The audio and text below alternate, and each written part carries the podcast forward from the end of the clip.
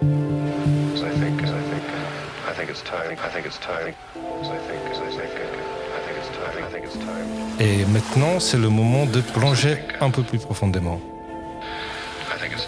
Et bonjour à toutes et à tous. Vous êtes toujours bien installés sur Radio Anthropocène et au programme pour ces derniers instants en direct de la Villa Gilet. À l'occasion du Littérature Live Festival, j'ai le plaisir d'accueillir Nicolas Richard pour, pour discuter avec lui de sa bibliothèque Anthropocène. Nicolas Richard, bonjour. Bonjour. Et merci d'être avec nous pour cet échange d'une quinzaine de minutes. Alors Nicolas Richard, vous êtes traducteur et écrivain. Après des études à l'école de management de Lyon, vous avez fait un virage à quelques degrés, je ne sais pas si on dira 180 ou non, et vous avez poursuivi votre parcours dans la traduction littéraire et cinématographique. Vous avez travaillé pour euh, certains grands euh, euh, de la littérature et du cinéma. On citera Russell Hoban, Thomas Pynchon et les dialogues de Quentin Tarantino, notamment dans Inglorious Basterds. Il fallait le souligner. Vous êtes également auteur et votre dernier ouvrage, Par instant, le sol penche bizarrement, carnet d'un traducteur, est un témoignage original sur les arcanes de votre métier. Il a été publié en 2021 aux éditions Robert Laffont. Et c'est à ce titre notamment que j'ai le plaisir de vous recevoir aujourd'hui. Alors pour entrer un peu dans le thème in medias res, pour parler latin, je ne sais pas si vous parlez latin. Oh, j'ai appris le latin, je crois que j'y suis allé jusqu'en première. Moi, pas du tout. Euh, J'aimerais que, nous que vous nous racontiez peut-être euh, la manière dont vous envisagez votre pratique professionnelle à l'heure de l'Anthropocène. Et juste avant de vous entendre, rappeler que l'Anthropocène, c'est cette nouvelle ère géologique et peut-être celle aussi où nous nous retrouvons confinés entre le plafond de nos émissions et un sol qui se dérobe sous nos pieds. Et à ce titre, euh, pourquoi le sol penche bizarrement pour vous, Nicolas Richard Ah, j'avais pas pensé à ce rapprochement, mais c'est vrai que c'est bien vu. Euh, Le sol penche bizarrement, c'est l'idée que quand je suis en train de traduire, des fois, j'ai des doutes sur la langue que je la langue que je suis en train de traduire, et j'ai des doutes sur ma propre langue. Donc c'est pas nécessairement désagréable, mais un sentiment de vertige où finalement aucun, aucun point n'est fixe, le sol paraît euh, friable, Euh, il y a une perte d'équilibre. Et hum, quand un texte en anglais euh, est un peu créatif et, littéraire, l'auteur lui-même est à la lisière de, ce qui se dit couramment, entre guillemets. Et donc mon travail, c'est de, jouer avec le déséquilibre et avec ma propre langue maternelle, le français, euh, voir dans quelle mesure je peux la tordre pour être fidèle à ce que l'auteur a voulu dire. Alors c'est très intéressant, on note cette métaphore spatiale que vous filez euh, tout au long de, de cette réponse, le déséquilibre, la frontière, être à la lisière. Euh, Peut-être j'aimerais vous entendre sur euh, les modalités que, que vous avez pour choisir euh, une œuvre littéraire à traduire et est-ce que vous avez vu des évolutions euh, dans la manière dont vous êtes saisi de ces, de ces enjeux par exemple écologiques aujourd'hui Est-ce que vous voyez des contenus qui essaiment euh, et qui vous intéressent particulièrement? Alors c'est délicat parce que euh, le, temps du roman, le temps de la littérature est quand même un, temps relativement lent. Et euh, je ne sais pas si je, suis un, témoin assez vigilant pour, en tirer des conclusions. Je ne suis pas certain que ce soit si frappant de mon point de vue. Ça ne veut pas dire qu'il n'a pas lieu, mais moi, je suis sur un petit point d'observation parce que finalement, quand je traduis des livres, pourtant j'en traduis vraiment régulièrement, c'est comme ça que je gagne ma vie, mais au maximum, disons que je traduis 4, 5 livres par an. Donc en, en 10 ans, je vois passer 50 livres. euh, donc je ne sais pas si, euh, si, si, je, si je peux être un témoin pertinent pour, pour un mouvement de, de fond. Et alors, je vous, me disiez hors antenne, vous évoquiez des livres qui, qui vous évoqueraient cette bibliothèque anthropocène. Est-ce que vous pourriez nous en dire un peu plus sur euh, ces livres qui, qui font sens pour vous et convergent avec cette thématique qu'on aborde ici sur Radio Anthropocène? Oui, oui, absolument. Là, là, effectivement, euh, il me semble que ça, ça, ça a un écho peut-être un peu plus direct avec euh, notre propos. Je pense à deux livres. Il y en a un qui s'appelle Motorman de David Holly, O-H-L-E, qui est sorti chez Cambourakis. C'est un tout petit roman qui se présente presque sous forme de puzzle d'une 100 petites vignettes. Et c'est une fiction euh, un, peu, un esprit euh, flippant à la Kafka, mais dans un- une météo détraquée, une ambiance assez paranoïaque. David Holly, il est relativement fameux parce qu'il était très, très proche de William Burroughs, qui lui aussi a développé des, réflexions de, SF et de paranoïa, etc. Et, en plus, il y a un aspect très intéressant pour le traducteur dans, Motorman de David Holly, c'est qu'il y a des créations de vocabulaire. Y a des, on, est dans un je ne sais même pas si on est dans un futur, on est dans une, un hors du temps, un autre temps, et la vie est beaucoup plus dure, et il n'y a pas de mode d'emploi. Donc certains mots apparaissent qui nous permettent de comprendre qu'on est dans un ailleurs euh, extrêmement oppressant, et, hum, après une, catastrophe chimique, probablement. Donc voilà, là, il me semble que ça fait partie des livres pour ceux qui s'intéressent à, la question de l'Anthropocène qui, qui, peuvent être une très belle lecture parce qu'en plus, c'est un roman très très court mais très dense et, parfaitement déstabilisant. Et, à ce titre, justement, comment, en tant que traducteur, on parvient à saisir et à cerner, à retranscrire cette créativité euh, dans le langage que, que certains auteurs parviennent à faire montre? Bah là, je crois que l'outil qui me sert le plus, c'est finalement l'enthousiasme pour le texte original. Un, texte comme Motorman, c'est vraiment un texte que j'aime énormément. Et euh, je vais vous donner un exemple plus qu'un grand discours théorique. À un moment donné, ils sont tous en train de carburer avec des stone picks. Stone comme une pierre et picks. Et en fait, en français, j'ai appelé ça des frappastiques. Et en fait, ils sont en train de fumer des, petits pétards de bœuf. Mais, et, c'est en fait euh, la seule médication qui leur permet de, survivre. Mais l'auteur ne va jamais faire une explication de texte, simplement, il y a cette chose-là qui circule. Et il y a donc une, une, ou une trentaine de termes qui, qui ne sont pas explicités, mais qui font comprendre qu'on est dans un ailleurs euh, catastrophique euh, post post-apocalypse chimique.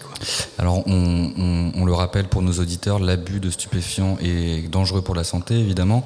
Euh, pour poursuivre cet échange, euh, peut-être vous entendre sur, sur la forme de la traduction et sur votre manière dont vous avez de saisir euh, cet enjeu. Barbara Cassin, je ne sais pas si vous êtes familier, familier de cette autrice, euh, a publié un éloge de la traduction et elle y montre que c'est un véritable savoir-faire avec les différences, que c'est un enjeu politique par excellence qui serait à même de constituer le nouveau paradigme des sciences sociales, selon elle.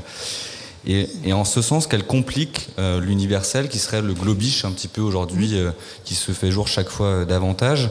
Alors, euh, est-ce que vous êtes un... Elle parle même de, réaction et de résistance pour ceux qui, s'adonnent à, cette pratique. Est-ce que vous êtes un résistant, vous, euh, Nicolas Richard? Ah oui, oui, complètement. Et puis, je ça m'a beaucoup marqué, en fait, les travaux de, Cassin, et, euh, parce qu'elle remonte jusqu'au grec, et la notion d'universel qui est ensuite euh, reprise par, par les Allemands, par Hegel en particulier. Je trouve ça fascinant. Et effectivement, l'idée de dire que euh, on ne va pas s'installer dans une langue, mais là où il peut se passer des choses, c'est d'être à cheval sur les langues et sur plusieurs langues et, faire jouer entre eux euh, différents univers, euh, générer des échos entre, les langues.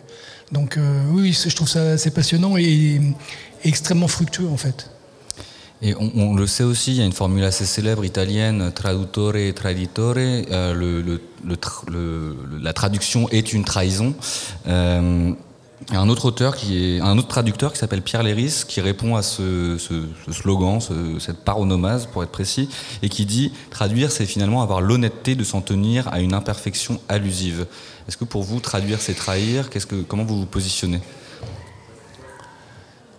Bah, il faut euh, prendre ses distances avec l'idée d'un calque entre les langues, d'une transparence qu'il suffirait de, comme un liquide qu'on transvaserait d'un, récipient à un autre et qu'on trouve la même chose. Quand on traduit, on, recrée entièrement autre chose, euh, avec un souci de fidélité maximale, mais, mais, pas totale.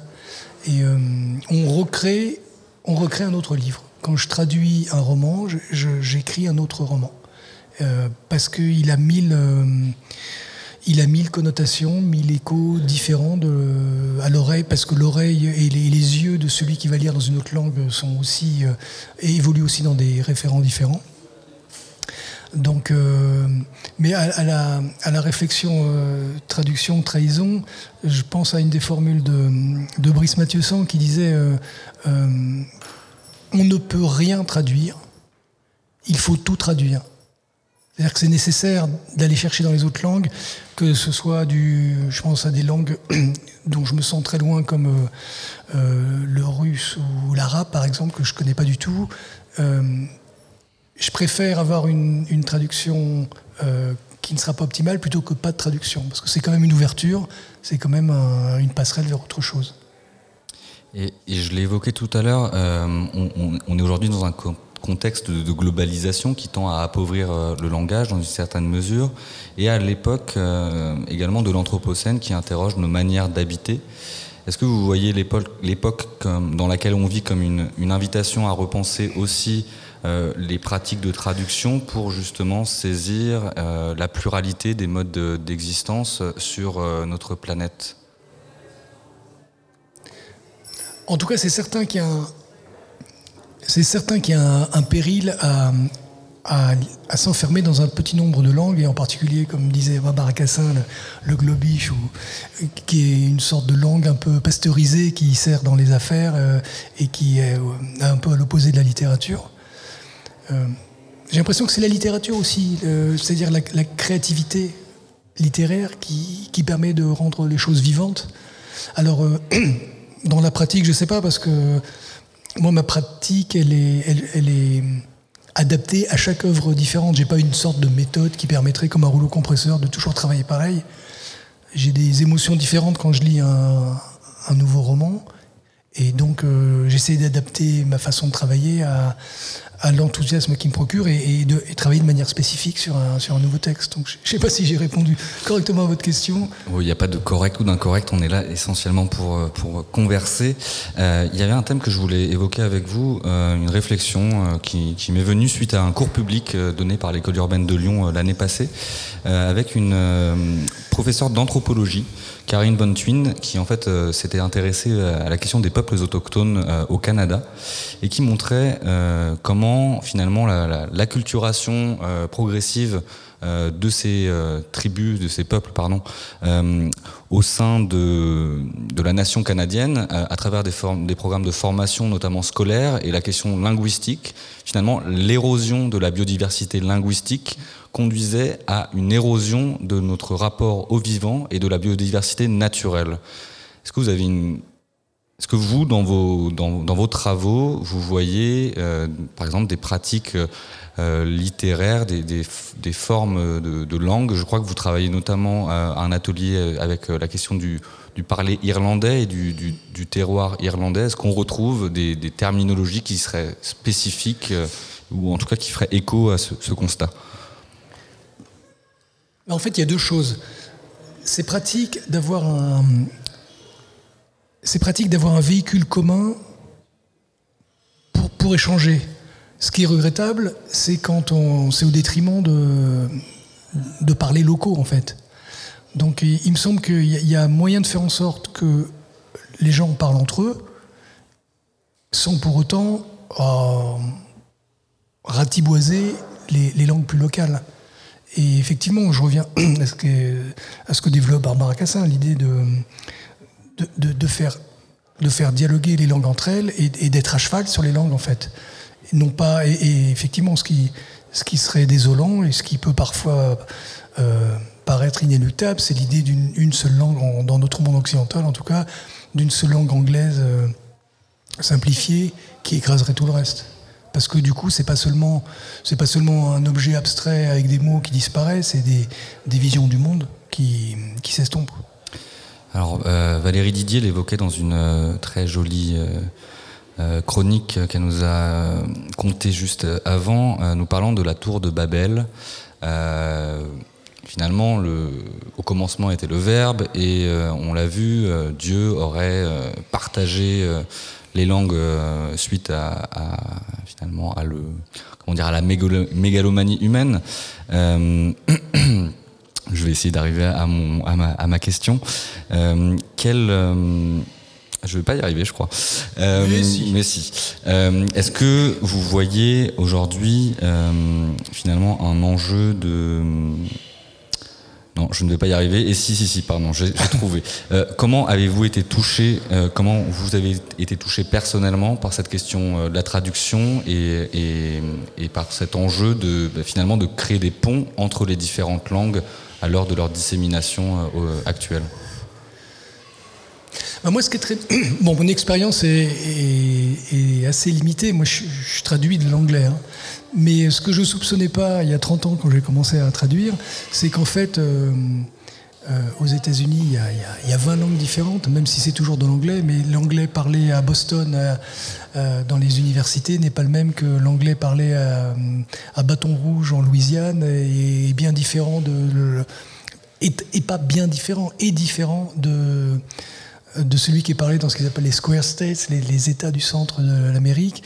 Et donc, c'est des petites subtilités finalement ça ressemble à une même langue, c'est la même structure, c'est des syntaxes assez proches. Mais, euh, mais en fait, c'est ça qu'il faut essayer de conserver quand, quand, quand, on traduit. Moi, en tout cas, c'est à ça que je suis, je suis sensible. Et je ne parle pas des différents anglais en Grande-Bretagne. C'est pareil, entre les Écossais, euh, ne serait-ce qu'entre Glasgow et Édimbourg, il y a quand même des différences. Et euh, Pays de Galles, la banlieue de Londres, etc. Donc, en fait, moi, en tant que témoin, modestement, dans une seule langue, en plus, hein, je ne suis pas à cheval sur 10 000 langues, dans une seule langue, déjà, je constate qu'il y a ces particularités. quand je traduis l'irlandais, il y a des termes qu'on peut appeler les gaélismes. Euh, qui ont un sens évident pour ceux qui y habitent, et que je peux identifier en tant que traducteur en français, mais après, comment je me débrouille pour faire entendre ça en, français? Donc voilà, ça fait partie effectivement de, toutes les questions qui se posent, que j'essaye de résoudre au coup par coup, et dans le sens euh, jamais euh, de lisser une sorte de langue qui serait entre guillemets du bon français, mais au contraire de faire sentir ces aspérités, de faire sentir ces, ces, grumeaux, ces choses qui accrochent, euh, pour que le lecteur français se sente qu'il se passe quelque chose. Et à cet égard, la diversité, des, la diversité linguistique régionale en France, est-ce que c'est quelque chose qui, qui, vous inspire? Je ne sais pas, est-ce que vous, vous pensé sur le breton, l'alsacien, le basque? Ça fait partie des ça fait partie des registres que j'ai, des, outils que j'ai à portée de main. Donc, euh, euh, je, peux utiliser l'argot euh, en cours dans le marais Poitevin, je peux utiliser le langage des, des voyous, ça, fait partie de ces choses dans lesquelles je pioche. mais jamais clé en main, je ne vais pas transposer évidemment, je vais pas transposer l'anglais de la Nouvelle-Orléans en, marseillais, ça, c'est pas du tout ça. En revanche, voilà, je puise, ça fait partie des ressources qui, qui me sont utiles de sentir qu'une langue, c'est pas une langue, c'est un certain nombre de langues, de socles qui, se, qui bougent les uns par rapport aux autres, et voilà, travailler avec ça. Et une dernière question, je crois que vous animez euh, un atelier de traduction, vous animiez. Euh, à l'instant, là, je viens de finir. Vous en sortez. Alors, euh, est-ce que vous pouvez nous en dire deux mots très, très brièvement? Qu'est-ce que, qu'est-ce que vous avez pu donner comme conseil? Ah non, non, je donnais pas de conseils. C'était ce que j'ai fait, c'est qu'il y avait une vingtaine de personnes et je projetais des passages de euh, d'eau et de lumière, le roman de Mike McCormack, et on travaillait collectivement, on réfléchissait collectivement à la façon dont on pouvait au mieux rendre ça en français. Donc, euh, euh, pas de théorie de la traduction, pas de traductologie. En revanche, concrètement, comment on fait? Donc, on, fait des propositions et on, voit à quel point euh, la traduction est, une démarche méticuleuse et, pas parfaite et que parfois, pour un problème posé, il y a plusieurs solutions. Donc il y a une dimension assez ludique aussi. Donc voilà, pendant deux heures, on a joué à essayer de trouver euh, des formulations recevables pour euh, faire entendre Mike McCormack en français. Eh bien, un grand merci Nicolas Richard. Euh, je vais prendre vos mots. La radio, non, plus, comme la traduction, n'est pas parfaite et je m'excuse de ces petites euh, euh, internes. Euh, cette journée touche, à sa fin. Je tenais à remercier tout particulièrement la Villa Gilet qui nous a fait le bonheur de nous accueillir aujourd'hui à l'occasion du Littérature Live Festival. Un grand merci à la ville de Lyon qui nous accompagne pour ce projet de Radio Anthropocène. Vous pouvez retrouver l'ensemble de nos productions euh, sur le site radio-anthropocène.fr et sur toutes les podcasts, euh, les plateformes de podcasts préférées que vous avez. Euh, la semaine prochaine, nous serons en direct de Romans sur Isère. Et puis un grand merci à tous mes camarades, Florian Fontpéry, Emma Novelle, Damien Rondepierre, Valérie Didier, Isabelle Villot, Indra Cracodeville et puis Bérénice Gagne et Juliette Michel. Je vous souhaite une excellente soirée et à bientôt sur Radio Anthropocène.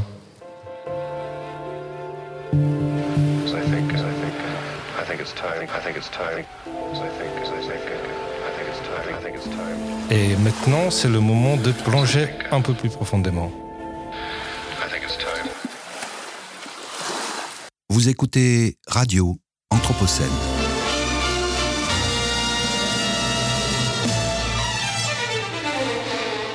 Une programmation de Radio Anthropocène avec Radio Bellevue Web et l'École urbaine de Lyon.